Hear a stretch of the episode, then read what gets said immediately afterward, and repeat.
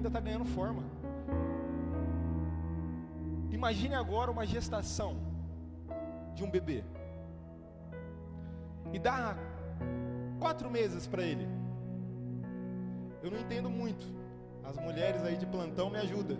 A partir de quantos meses que dá para você saber, mais ou menos, claro, talvez não seja exato, que o sexo. Alguém sabe dizer? Três, quatro? Ou seja, meu Deus, é profética, irmão. Meu Deus. Ou seja, a gente tem quatro meses de dado start no flame. A gente ainda está descobrindo muitas coisas. A gente ainda está descobrindo muitos pontos. E olha o que Deus já fez. Quem estava no wake-up? Meu Deus, irmão. Jesus. E aquilo lá, irmão, é só um demonstrativo.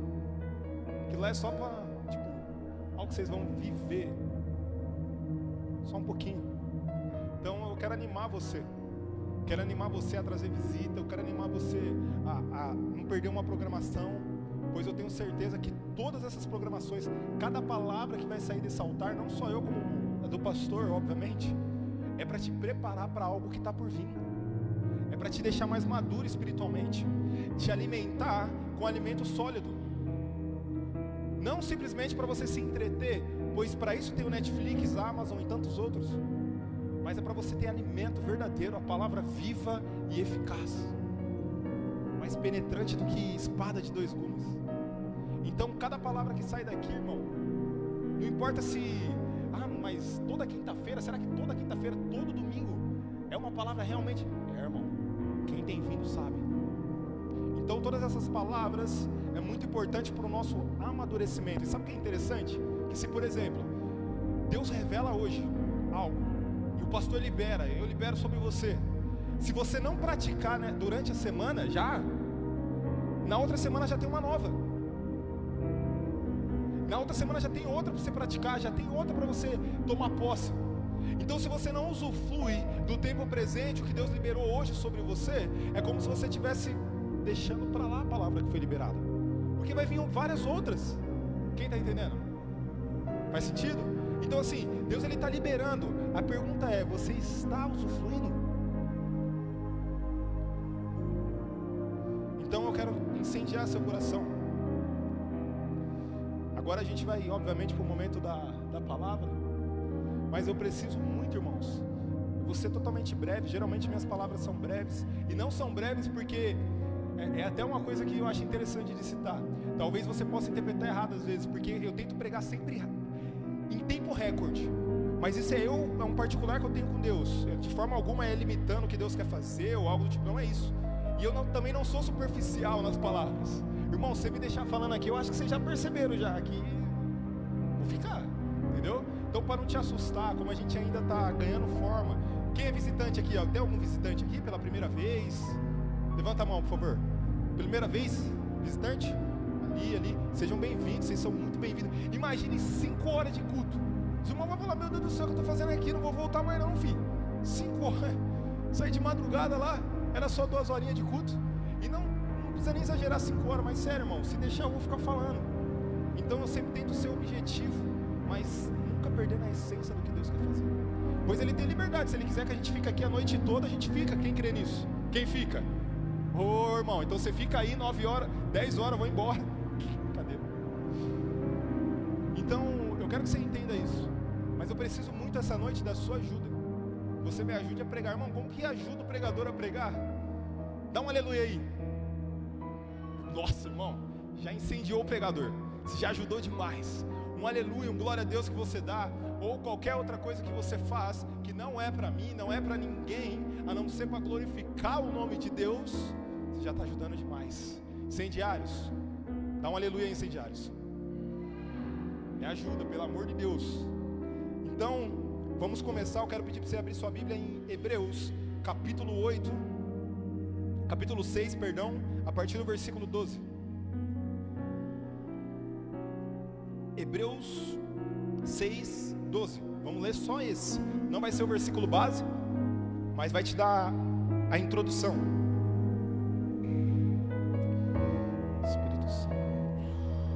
De modo que vocês não se tornem negligentes, mas imitem, uau, mas imitem, mas copiem, mas modelem aqueles que por meio da fé e da paciência receberam a herança prometida. Eu vou repetir o versículo. De modo que vocês não se tornem negligentes, mas imitem aqueles que por meio da fé e da paciência receberam a promessa. Feche seus olhos nesse momento. Espírito Santo, obrigado por essa palavra, Pai. Obrigado por o Senhor já se fazer presente aqui, Pai. Obrigado pelo que já foi liberado sobre nós, pela oportunidade de ter louvado a Ti com nossa boca e também com nosso dízimos e oferta, Pai. E esse momento aqui é o momento onde a gente para para ouvir Tua voz e não pregador. Então, Espírito Santo, eu tiro de, da minha boca qualquer palavra persuasiva que vem de mim mesmo, Pai.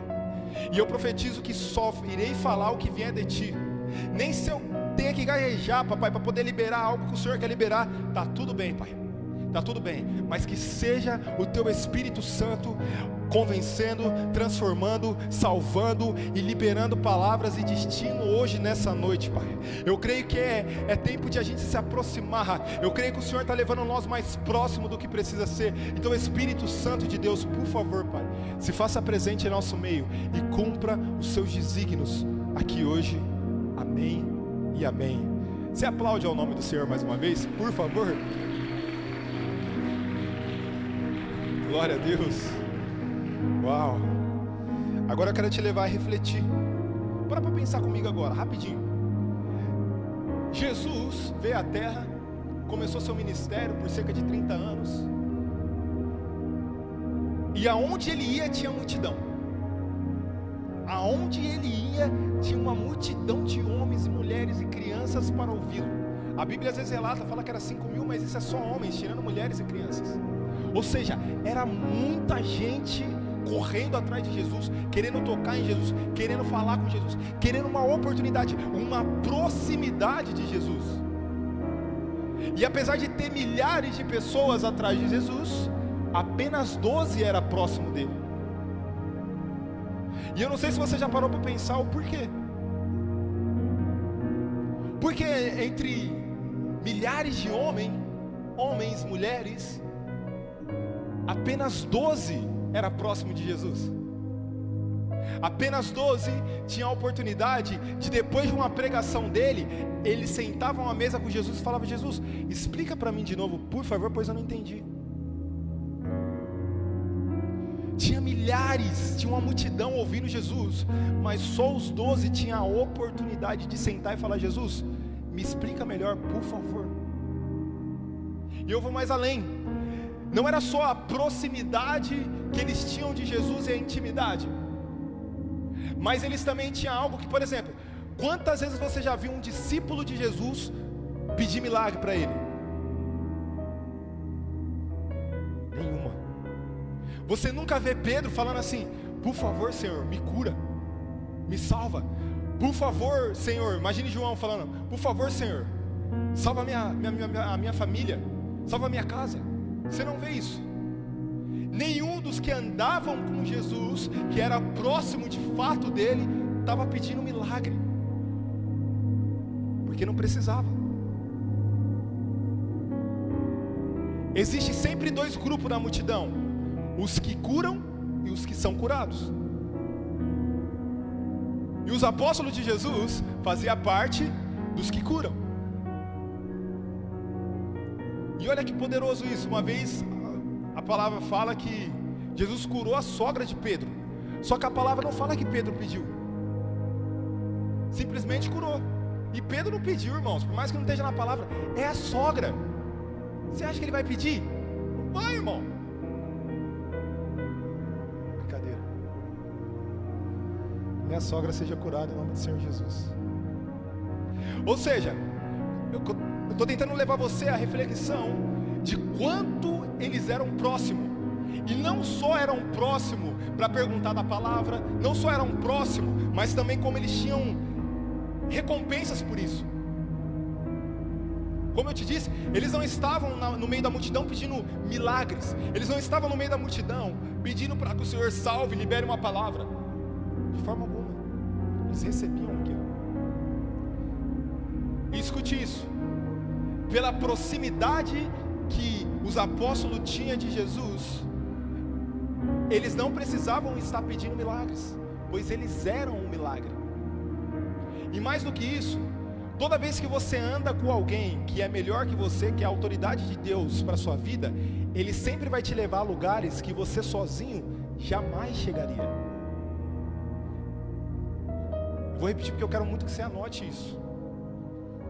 Toda vez que você se aproximar de uma autoridade que foi designada por Deus na sua vida, você vai chegar em lugares que você sozinho jamais chegaria. Você vai ter um acesso que jamais você teria. Você vai ter resultados que jamais você teria. Não porque você é bom, mas porque você se aproximou daquele que é.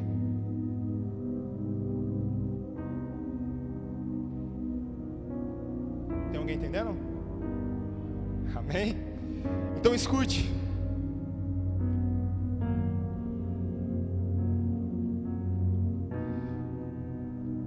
Os apóstolos, os discípulos de Jesus, eles eram próximos, mas houve um preço para eles pagarem, para ser próximo. Não era simplesmente assim, Jesus, eu vou caminhar com você. Não era tão simples assim.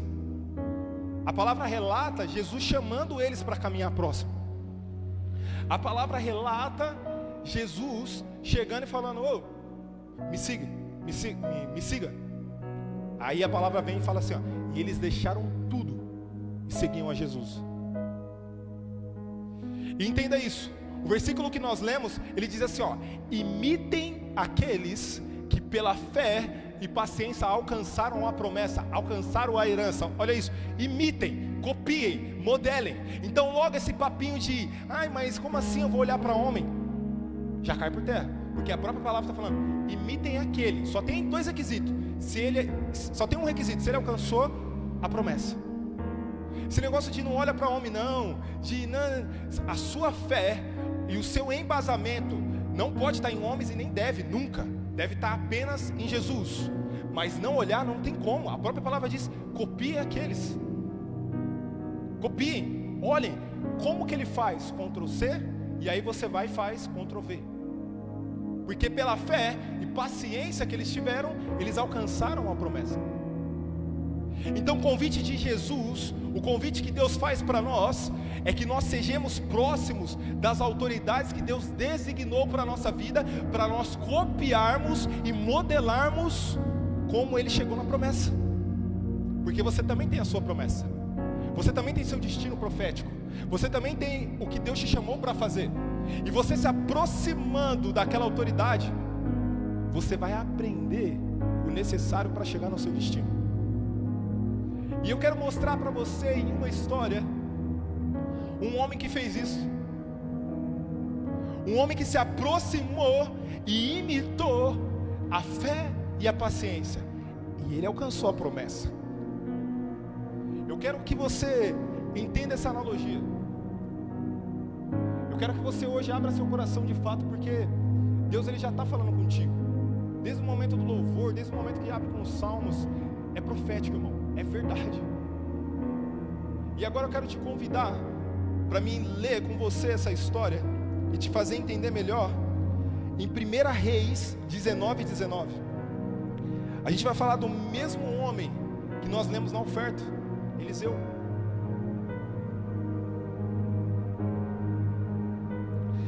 Primeira Reis 19, 19.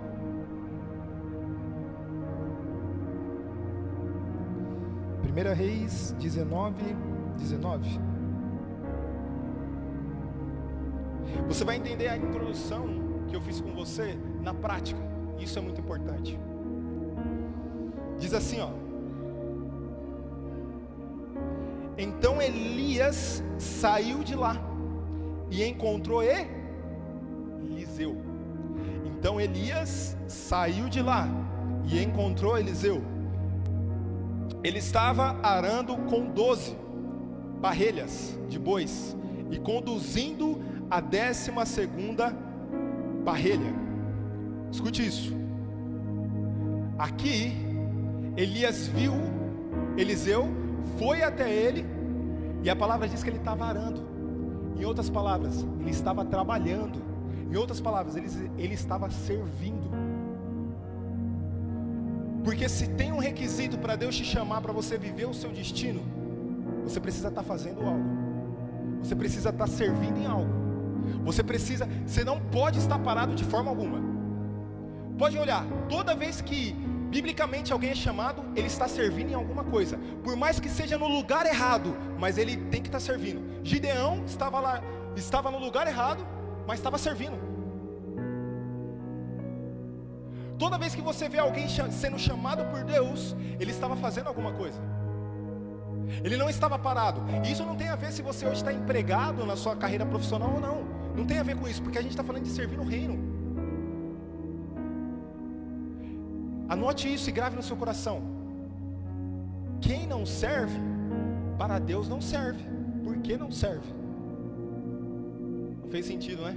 Vou repetir. Quem não serve, para Deus não serve. Por que não serve?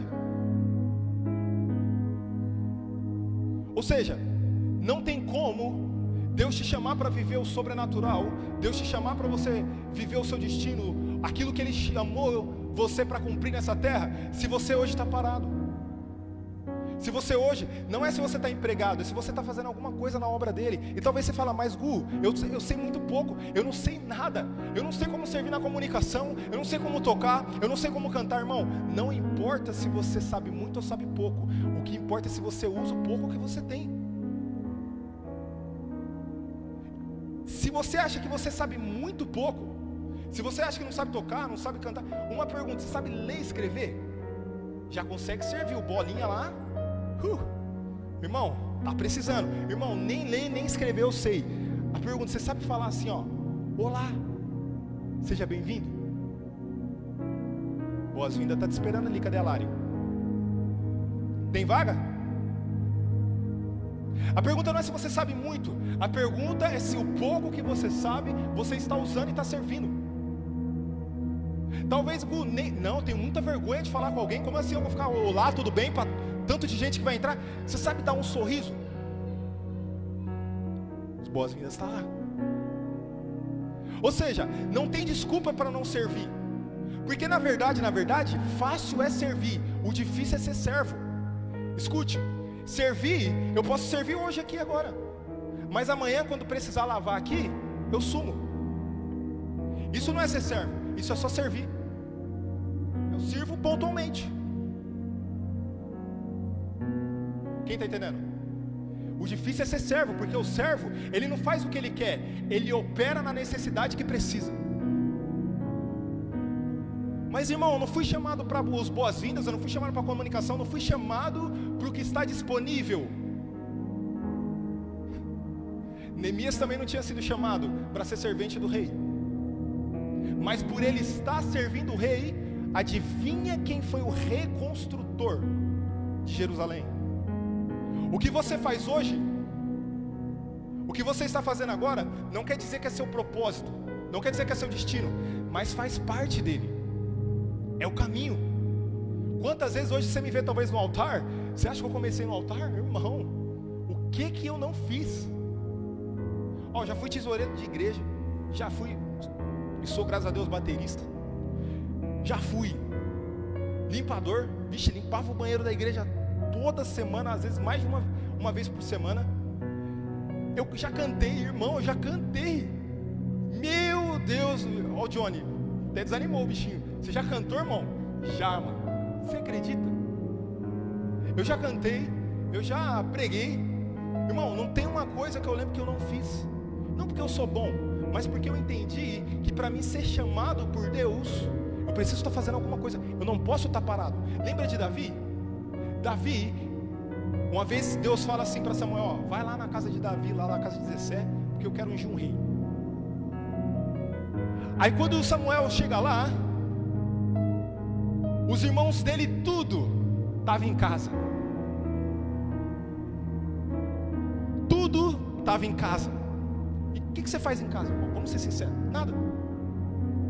Adivinha quem foi o único que estava servindo? O esquecido, o que ninguém lembrava. Ah, tenho mais um. E adivinha quem foi escolhido por Deus? O único que estava servindo. Ou seja, a pergunta não é se você tem muito talento. A pergunta é não é se você sabe muitas coisas. A pergunta é: você está servindo em algo?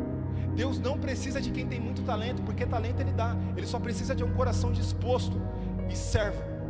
O resto Ele faz. Então, se você pudesse, se eu pudesse resumir para você anotar isso é: eu preciso servir em algo para que chame de alguma forma a atenção de Deus. E cedo ou tarde, irmão, pode preparar. Pode preparar. Ele vai te chamar. Quer ver a prova disso? O versículo continua que nós estávamos lendo. O 19. E diz assim, ó, a parte B: Elias o alcançou e lançou sua capa sobre ele, ou seu manto.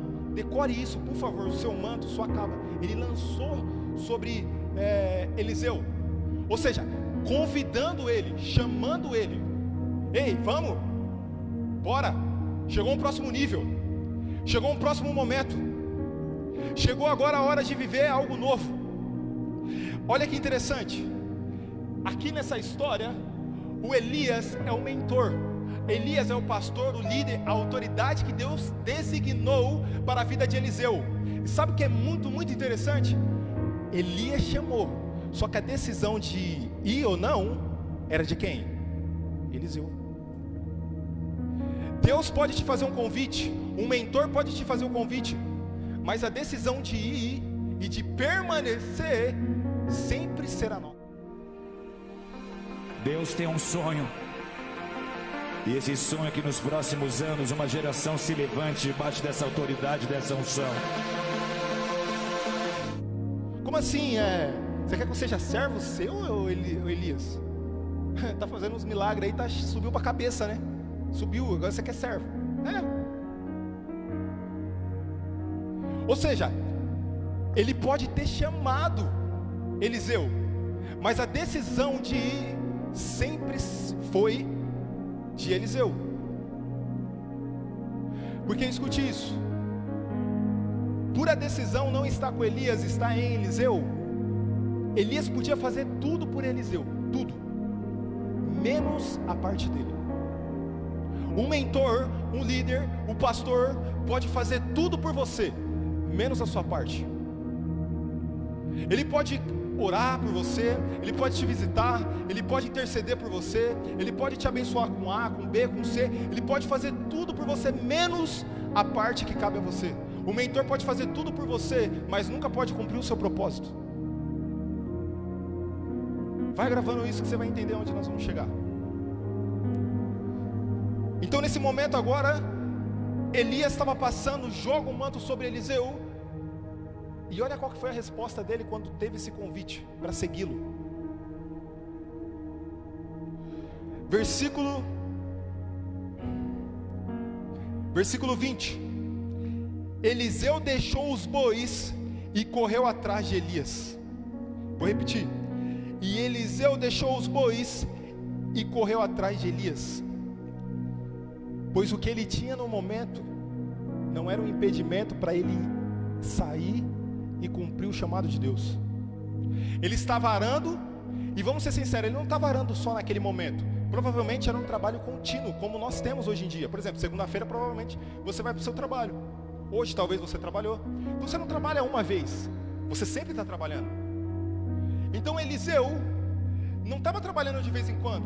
A palavra diz que ele já tinha bois, ele já tinha herança, ele já tinha algo, tanto para ele quanto para deixar para as pessoas, para os seus pais ou para a sua descendência.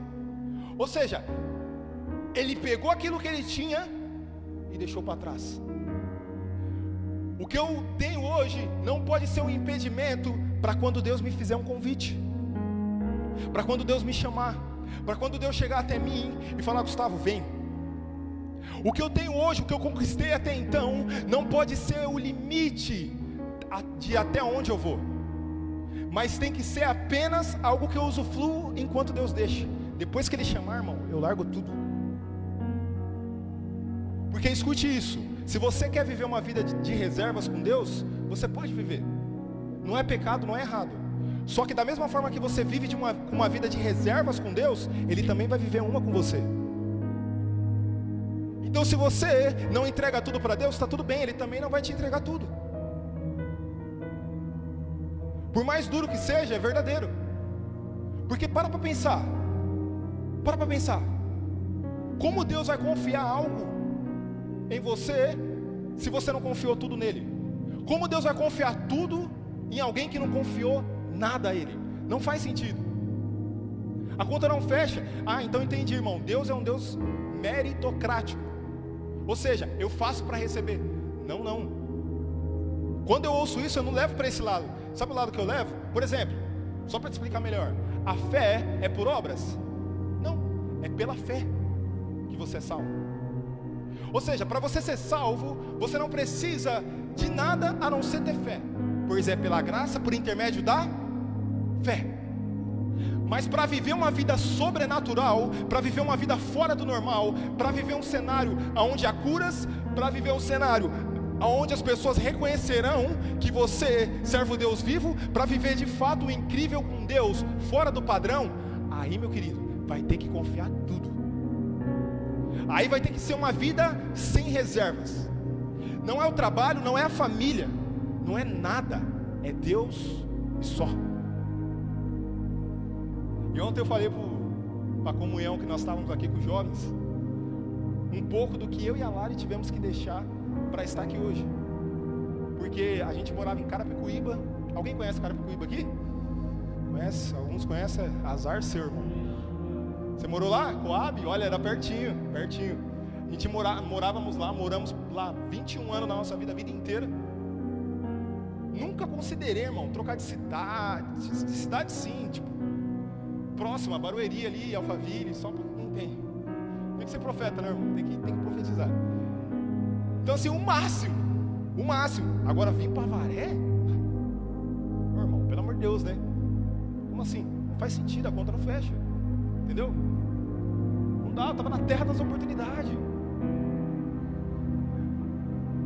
Mas olha que incrível. A Lari era bolsista, faltava um ano para ela terminar a faculdade. Trancou ela estava com o pé na efetivação dela na, na empresa. Porque a chefe dela já tinha oferecido um salário três vezes maior do que ele estava ganhando como estagiário. E não era mal não, viu? Ganhava mais que eu, que era efetivo em uma multinacional. Como estagiária já ganhava mais, ela ganhava três vezes mais. E eu lembro quando a Lari foi contar para a chefe dela, ela me falou, amor, ela começou a falar que eu sou louca, como assim? O plano de carreira seu já estava estruturado, eu já estava apresentando para você uma promoção, você ia ganhar três vezes mais, você já ia ser conceituada, com 19 anos de idade você vai voar, menina. Como assim você vai largar tudo para casar e vai para Avaré? O lógico seria a gente, no mínimo, terminar a faculdade. Então, fica mais um ano aí, pô. Pô, não custa nada, já ficou a vida inteira. Fica mais um ano. E não só a Lari deixou, como também deixou a família. Eu fazia faculdade, trancada. Não faz sentido, não é? Não tem a ver com o meu propósito. Meu trabalho Chegou um time que eu já via que não era mais de Deus, portanto, que da forma que eu saí de lá, que eu fui mandado embora, foi muito é, teste, é, um testemunho vivo. Lá, irmão, se nós, eu e a Lari estivéssemos lá, a gente não ia pagar aluguel, porque tinha duas casas para a gente escolher morar. Não ia pagar nem conta de internet. Nada. Aqui a gente paga conta de internet, de luz, paga. E, irmão, de fato, Deus, Ele chamou. E eu podia não ter vindo, eu ia perder minha salvação? Não, não ia não. Só que como Deus vai confiar em mim, o que Ele planejou para mim cumprir nessa terra, sendo que eu nem confio nele para deixar um trabalho que eu tenho ou uma faculdade que eu faço? Não faz sentido. E isso é tão forte que eu quero usar um exemplo para você. Não sei nem quanto, já preguei um tempo já, é, irmão. Vou tentar correr aqui. Mas eu vou abrir um parênteses para você entender isso. É difícil você explicar uma revelação. É difícil você, de alguma forma, demonstrar aquilo que Deus te revelou. Mas eu vou tentar. Eu quero abrir um parênteses com você. Para mostrar para você poder que tem em você entregar tudo para Deus. de você viver uma vida sem reservas. Quem lembra de Abraão? Abraão, uau, pai da fé. Fé e paciência. Abraão. Se te perguntar a um homem de fé da Bíblia, Abraão, pai da fé, conhecido como isso. Uma vez, Deus aparece para ele e fala assim: Jorge, sai da tua terra, da sua parentela. Sai. Vai por um lugar que eu vou te mostrar. Então, mas é o seguinte: nações retrocederão de ti. Eu farei do teu nome famoso. Eu abençoarei os que te abençoarem e amaldiçoarei os que te amaldiçoarem. Por ti, Abraão, todas as famílias da terra serão benditas. Uau! E Abraão ainda nem tinha família, tinha filho, e nem dava mais para ter, ele já estava velho de idade. A, a, a, esposa da mesma forma. Na época era Abraão ainda. Mas olha que curioso: Abraão era o pai da fé, isso a gente não tem dúvida alguma. Ele recebeu uma promessa de Deus, isso a gente não tem dúvida alguma. Só que só tem um porém. Quando ele achou que a promessa estava demorando de se cumprir, quando ele achou que, será que Deus não lembra mais? Deixa eu tentar ajudar Deus de alguma forma. Ô H, vem aqui rapidinho. Rapidinho, H. Você conhece a história? Ele teve um filho da sua serva chamado Ismael. Só que só tem um porém. Deus não tinha prometido Ismael para ele, Deus tinha prometido Isaac. Foi ele mesmo que arrumou Ismael. Anos depois, ele não deixou de, cumprir, de pegar a promessa, não, viu? Anos depois, estava lá Isaac, feliz, fluindo. Aí a palavra diz que Deus aparece para Abraão. Isso é forte, irmão. Aparece para Abraão e fala assim: Ô Abraão, sabe o filho que um dia eu te prometi? Pega ele, por favor. Pegou? Quero que você sacrifique a mim. Só que você tem que concordar comigo que não faz muito sentido. Deus prometeu para ele, fez o milagre acontecer e agora quer de volta? Portanto que quando ele chega para sacrificar o menino, o que, que Jesus, que, que Deus disse para ele? Segura. Mas sabe o que, que Deus estava fazendo? Provando Abraão.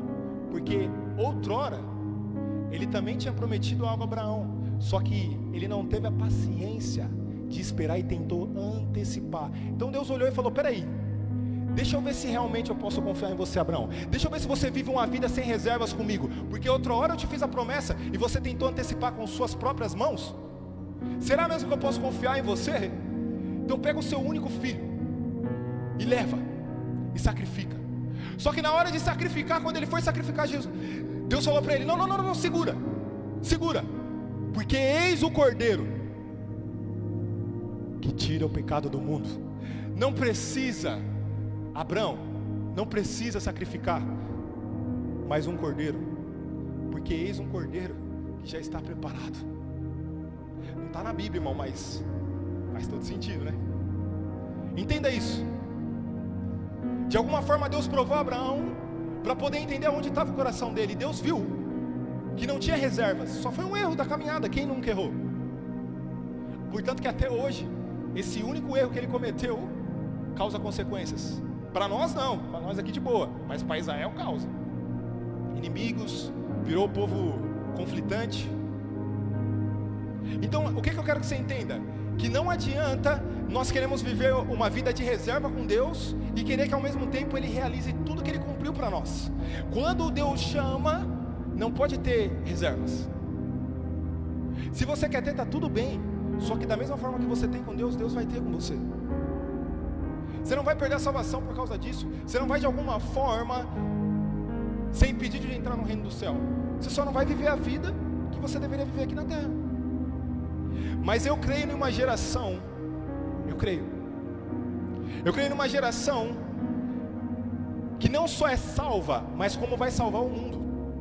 Eu creio numa geração, e essa geração é você, que vai viver uma vida sem reservas, literalmente com Deus. Se Deus chamar, você vai, ponto, acabou. Porque você tem um coração de servo, você tem um coração humilde quebrantado na presença dEle. Não é o que você conquistou que vai te fazer falar não para Deus. Muito pelo contrário, o que eu conquistei hoje, show de bola. Se Deus me chamou para viver algo maior, estou dentro.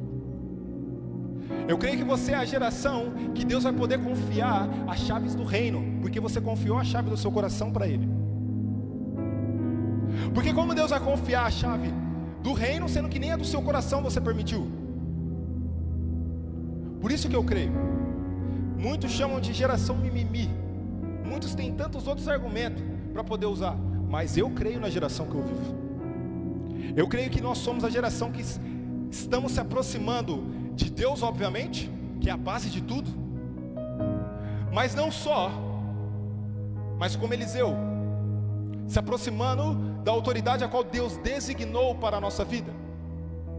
E quando eu falo autoridade, é como eu te disse, é pastor, é líder, é quem você entende que Deus designou para a sua vida.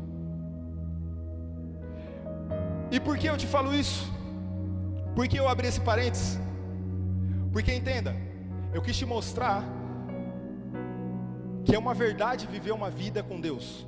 Não há falsidade, não há nossa, Deus é lá e eu cá. Não, a vida é real. Se você vive uma vida de reservas com Deus, Deus vai viver uma vida de reservas com você. E está tudo bem. Tem alguém ainda aí? Tem alguém ainda aí? Então vamos voltar, vamos continuando a ler. Parte B do versículo 20 diz assim: ó, Deixa-me dar um beijo de despedida em meu pai e minha mãe. Disse então, irei com, e então disse: Irei contigo. Ou seja, depois que Elias chama Eliseu e ele decide ir, ele só pede um momento para ele. Elias, rapidinho, coisa rápida, coisa simples. Eu só vou se despedir dos meus pais, porque para para pensar, isso é um ato de honra. Porque para pensar hoje, Deus te chama para você mudar de cidade, para você fazer outra coisa, para você fluir em outra coisa que não faz sentido com a sua vida de hoje. Imagine você sumir, bum, sem satisfação, sem nada. Não faz sentido. Por isso que ele pede um momento, ó, eu só vou ali comunicar meus pais, tal coisa rápida, simples. Eu já volto. E aí respondeu para ele Elias: Vá e volte. Lembra-se do que fiz a você.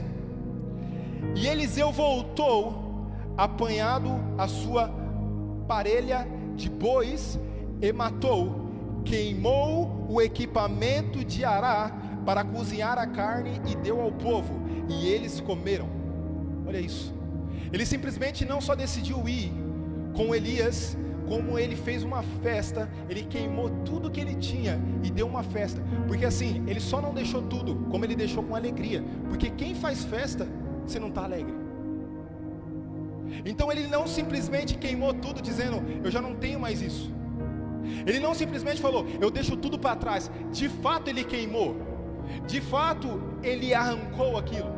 De fato, ele falou assim: não existe mais, acabou, não é mais tempo de Deus para minha vida.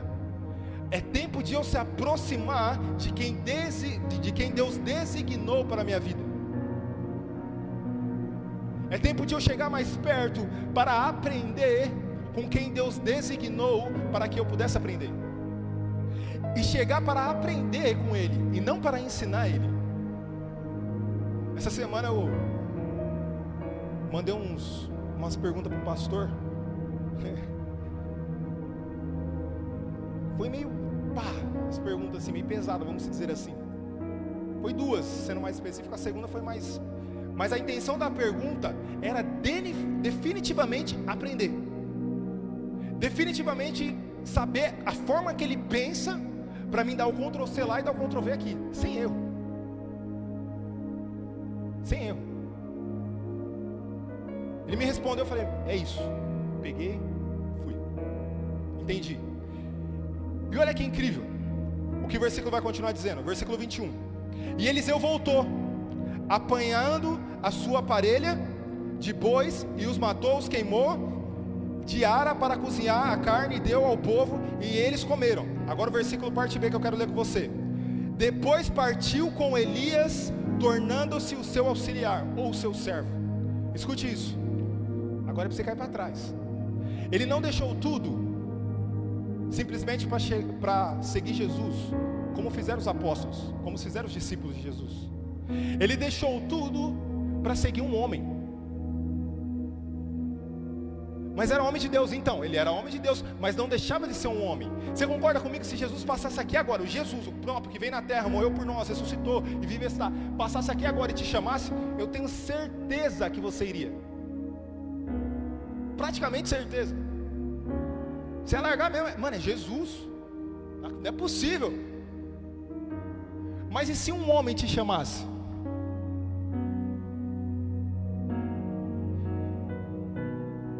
Você teria fé para acreditar que aquele homem é um homem que Deus designou para ser um dele aqui na terra? Porque deixa eu te lembrar, cristão significa pequeno Cristo. Não só Eliseu e ele, na verdade Elias era um representante de Deus na terra, como cada um de nós somos. Quem dirá então às autoridades que estão na nossa vida? A palavra não é para você deixar tudo e seguir algum homem, pelo amor de Deus. Você deixa tudo e segue a Deus. Só que nesse caminho que você deixou e seguiu Deus, Deus sempre vai designar as pessoas certas para te ensinar o que você precisa, para você cumprir de fato o que você foi chamado para cumprir. E sabe o que Eliseu, a única coisa que ele precisou decidir, não foi decidir deixar tudo, foi só decidir, peraí, deixa eu ver se eu entendo se essa autoridade é de Deus ou não para mim. É, então pronto, prático. Foi, queimou, fez a festa, avisou os pais e foi embora. Dia o pastor pregou aqui paternidade e maternidade no Dia das Mães. E ele falou algo que poucos pastores falariam. Se você não está sendo coberto pela, pela liderança, você acha que, não sei, se você tem alguma coisa com, com os pastores, acha que. Procura outro templo, procura outra casa. Quem lembra? Parece difícil e duro de ouvir, mas isso só mostra uma verdade, que ele está muito mais preocupado com a sua salvação do que com a sua aceitação. Ou seja, se eu entendo que não é de Deus para mim aquilo, está tudo bem. Eu procuro, o, então, o que eu acredito ser de Deus para mim. Quer dizer que você não vai ser salvo por isso? Quer dizer que de alguma forma vai alterar? Não, você só escolheu e seguiu, está tudo certo. Agora, se vai ser o certo que você fez ou não, é só o tempo passando para os frutos ser gerado. Então eu quero só que você entenda isso. A decisão sempre será do servo de escolher seguir e permanecer ou não. Sempre será dele dizer sim para o chamado ou não. Sempre será dele de deixar tudo que ele tinha e seguir Jesus. Por mais que Elias chamasse, ele mesmo assim decidia. Ele mesmo assim era convidado, mas ele assim mesmo que decidia. Ou seja, Jesus hoje, eu creio que ele está aqui nessa noite. Eu creio que o convite dele é para você viver uma vida sem reservas com ele, porque ele também quer viver sem reservas com você. Eu acredito que o convite de Deus hoje é deixe tudo. E talvez você não precisa largar seu emprego, você não precisa largar sua casa. Não é o convite de Deus. Se for amém, glória a Deus, viva e cumpra isso. Mas talvez o convite de Deus é larga esse pecado agora, pelo amor de Deus. Deixa eu fazer tudo novo de novo. Deixa eu fazer novamente o que, eu, o que você nasceu para ser. Deixa eu designar você, dar destino para você. O primeiro passo para você se aproximar do que Deus te chamou é você se aproximar dele. Então, por favor, escute isso. O convite de Deus hoje é: viva uma vida sem reservas comigo, que eu vive, viverei uma vida sem reservas com você. Ouça essa palavra e entenda como uma aproximidade sim de Deus, uma aproximidade sim para o seu sinal sempre estar forte com Ele, para você sempre estiver próximo, mas nunca esqueça de se aproximar quem Deus designou para você se aproximar, porque deixa eu te dizer, a esperança da glória somos nós. Cristo em nós é a esperança da. Ou seja, para as pessoas conhecer Jesus, ela vai conhecer você. Porque não tem como. Eu acho que você já percebeu que o Espírito Santo, ele é invisível. Você não vê, você não tem o contato de pegar nele, apesar de você o sentir e ele ser sobrenatural. Então, para as pessoas conhecer o amor de Jesus, você precisa se aproximar dela. Da, você, pessoa, as pessoas precisam ver isso em você. É assim que ela conhece o reino de Deus. É assim que ela conhece Jesus. Então escute: o convite de Deus é só um para nós. Se aproxime-se de mim. se aproxime-se de quem eu designei para te dar destino. Porque daí que você começará a cumprir o que eu te chamei para cumprir. É daí que você começará a viver o que eu te chamei para viver. Porque você vai começar a aprender o que eu quero te ensinar. E deixa eu te dizer, e aqui eu vou fechar. Os, pode subir o Ministério de Louvor. Deixa eu te dizer, você conhece o fim dessa história? Eu te contei o início, o start, onde Eliseu deixou tudo para poder seguir Elias. E você sabe como eles terminou? Você sabe como Eliseu terminou? Lembra que eu pedi para você decorar a palavra manto, que ele bateu na, na, em Elias? Ele não simplesmente pegou o manto que era do seu Senhor, de quem ele estava próximo. Ele não só pegou a unção que estava sobre a vida da autoridade dele, ele só não fez isso, mas como ele recebeu em dobro. Ou seja, ele não só teve que pagar um preço, mas ele também recebeu uma recompensa. E não foi a mesma que o Senhor da vida dele, a pessoa que ele era mentoreado, recebeu. Ele recebeu o dobro daquilo que Elias tinha. Enquanto um fez sete milagres, o outro fez 14. Ou seja, você se aproximar de Deus, você se aproximar da quem, da quem aquele Deus designou para ser autoridade na sua vida, não só está dizendo de uma vida onde você vai abrir mão de tudo, mas está dizendo de uma vida onde Deus vai te recompensar em dobro. Você crê nisso? Você crê nisso? Ou seja, não é simplesmente um abrir mão, Deus já está tudo, já está preparado tudo. Deus já tem preparado tudo. Toda a recompensa daqueles que o amam, toda a recompensa daqueles que abriram mão de algo por Ele, toda a recompensa daqueles que se aproximaram e com um coração de servo e humilde começaram a aprender com quem precisava. Lembra dos discípulos? Os discípulos também deixaram tudo por Jesus. O que Jesus disse? Aquele que largou ou largar pai, mãe, filho, filha, ou qualquer familiar, ou qualquer coisa por mim, ainda nessa terra, ainda nessa terra, ainda que viverá cem vezes mais, terá cem vezes mais de recompensa. Ou seja, há um custo, mas há uma recompensa, há um galardão a ser conquistado. Fique de pé agora. Fique de pé.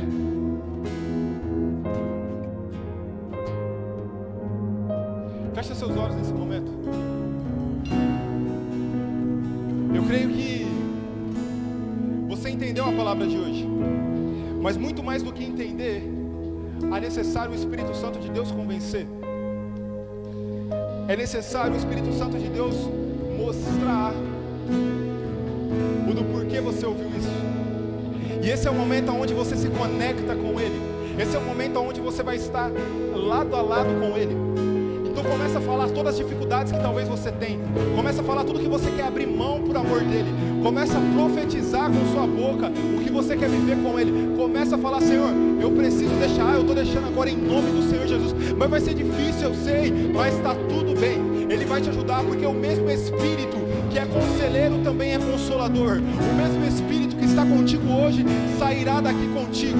Você não sairá da mesma forma que entrou. Então começa a falar para ele tudo que você abre mão para viver com ele. Se talvez nada você precisa abrir mão hoje, fala para ele, lembre ele que você abriria mão de tudo o que você já conquistou e ele te deu. Só vive uma vida sem reservas, só vive uma vida sem pensar duas vezes isso. Vive uma vida onde você vai se aproximar de quem precisa onde você vai copiar, onde você vai aprender e vai modelar e vai dar um Ctrl C de fato para viver a promessa que Deus designou a você.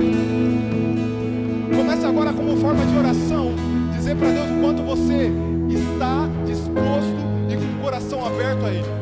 Deus não quer saber se você tem talentos, Deus não quer saber se você tem dons, pois isso quem dá é Ele. E sem arrependimento, Ele quer saber se o seu coração está aberto para Ele te convidar.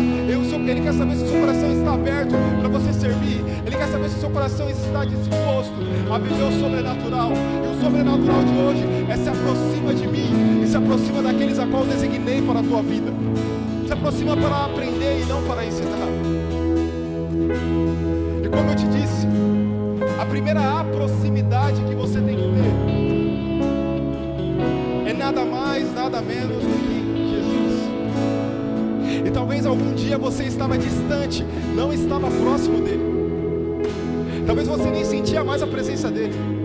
Talvez você errou, você pecou e não só uma vez, talvez por diversas. E hoje você já não sente mais a presença dele.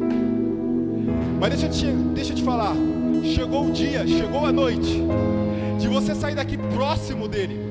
De você não só se arrepiar, mas sentir a mudança, mas sentir o poder dele na sua vida novamente. E se nunca sentiu, seja bem-vindo a sentir a primeira vez.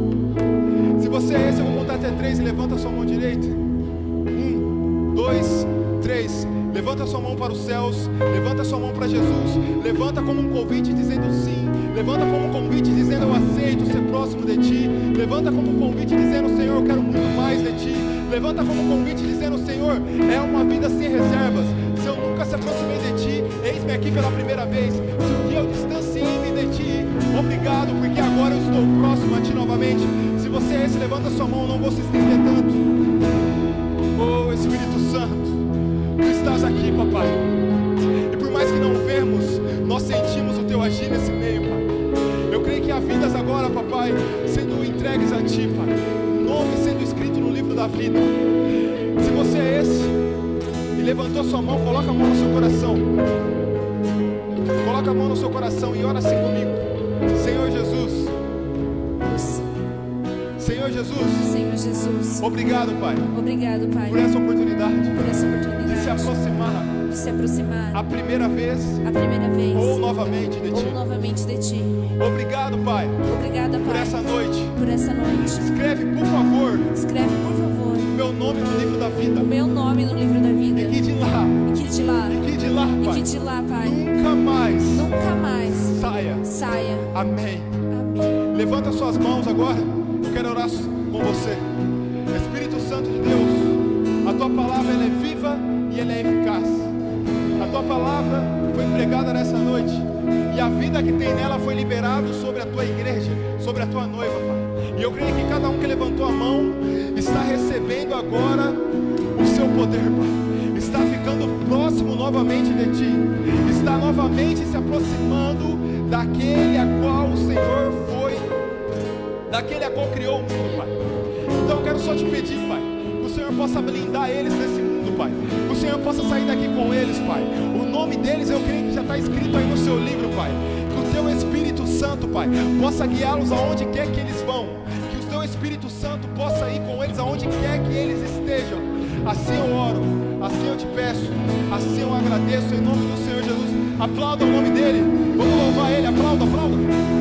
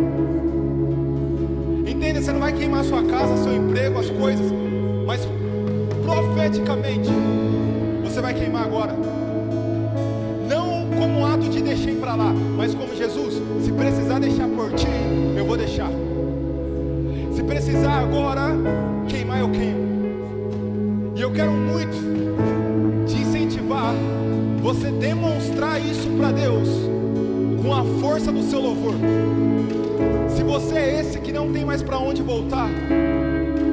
Louve agora com toda a intensidade. Louve agora.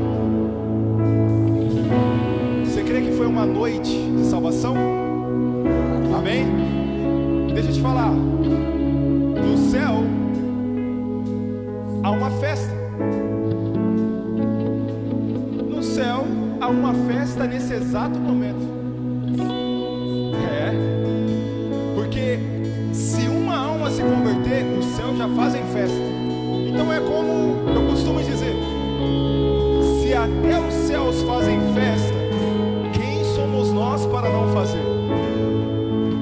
Então, só para te representar a felicidade que é te ter nessa família, coloca os boas-vindas aqui na tela, ó, comunicação, coloca o seja bem-vindo, aquele esquema que tem. A gente quer mostrar para você o quanto é bom te ter aqui, quanto é bom ter você na nossa família. Claro, no final, eu vou te sugerir você passar nos boas-vindas aquele mesmo que te recebeu, que aferiu sua temperatura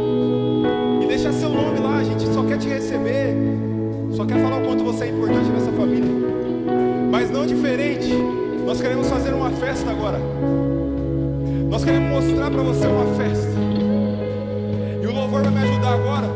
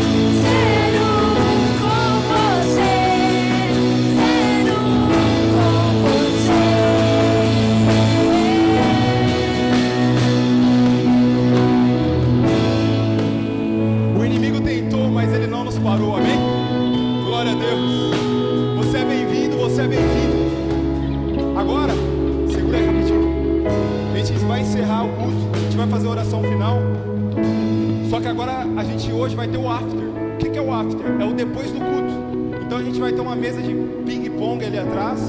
A gente vai ter videogame aí para você jogar. A gente vai ter energético para você tomar. E o que é muito importante? Apesar dessa, dessa comunhão, a gente continuar com a máscara, a gente continuar usando o álcool em gel, a gente continuar tentando manter a distância no que é possível, é óbvio.